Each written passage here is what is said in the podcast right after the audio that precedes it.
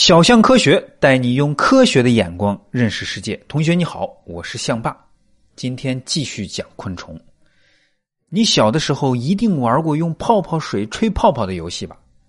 但是你知道吗？有一种昆虫，哎，它也会吹泡泡。这种昆虫名叫墨蝉，泡沫的沫，虫字旁一个简单的单，那个蝉字。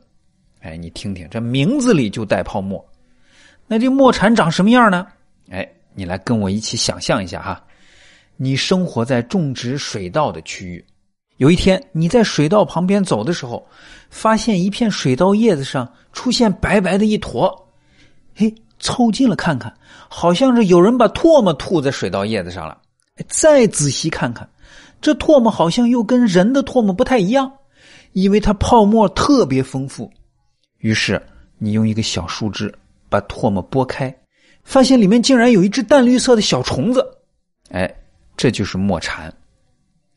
你看到的那一团唾沫，就是这墨蝉吐出来的泡泡。哎，那你是不是想问啊，这小虫子为什么有这么奇怪的行为呢？哎，墨蝉吐泡沫，它是有原因的。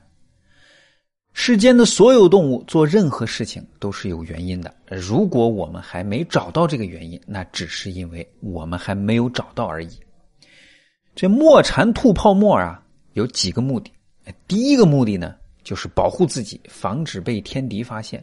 躲在一口唾沫里，谁还能看到它呀？而且呀，这组成的泡沫的泡泡里有什么呀？对了，有空气。你吹泡泡的时候，就是把空气吹进去。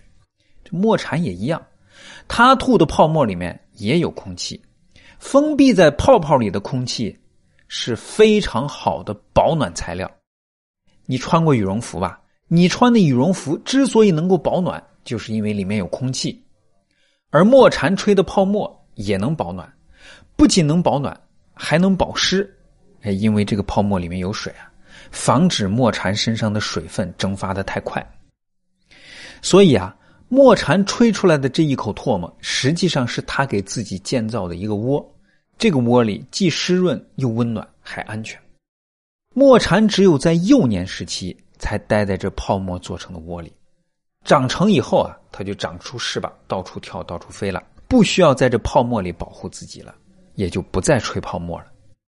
这墨蝉幼虫吹泡沫的方法啊，也很独特。墨蝉会吸植物的汁液，哎，这就是它的食物。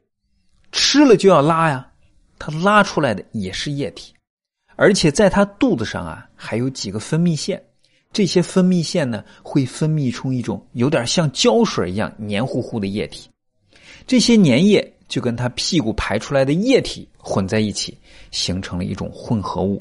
这种混合物啊，就是墨蝉幼虫用来吹泡泡的泡泡水。光有泡泡水还不够啊，要搞泡泡就要吹呀。你吹泡泡的时候用嘴巴吹气，墨蝉啊，它不用嘴巴吹，它用屁股吹。在吹泡泡的时候啊，小墨蝉头朝下，屁股朝上，先从腹部的呼吸管把空气吸到肚子里。注意哈，它不是用嘴吸气，而是用肚子吸气。其实很多昆虫都是这样用肚子呼吸的。肚子里吸进气体以后。墨蝉再从屁股把气体排出去，哎，泡泡就吹好了。刚才我说了，这墨蝉长大以后就不再吹泡泡了。一是因为它长出翅膀会飞了，二是因为啊，它长大后就增添了一个新技能，什么技能啊？跳高。这墨蝉啊，个头不大，大的也就差不多跟指甲盖那么长，但是它最高能跳到七十厘米。这什么概念啊？如果一个人有他这样的跳高能力，那这个人跳一下就能达到二百多米的高度，差不多七十层楼高。这就是有趣的墨蝉。好了，今天就讲这么多，快去答题领奖学金吧。哎，你是不是想问怎么领啊？简单，用微信搜索公众号“小象科学”，关注这个公众号以后啊，点最下面一行中间。我的课程四个字，以后每天听课答题就能领奖学金了。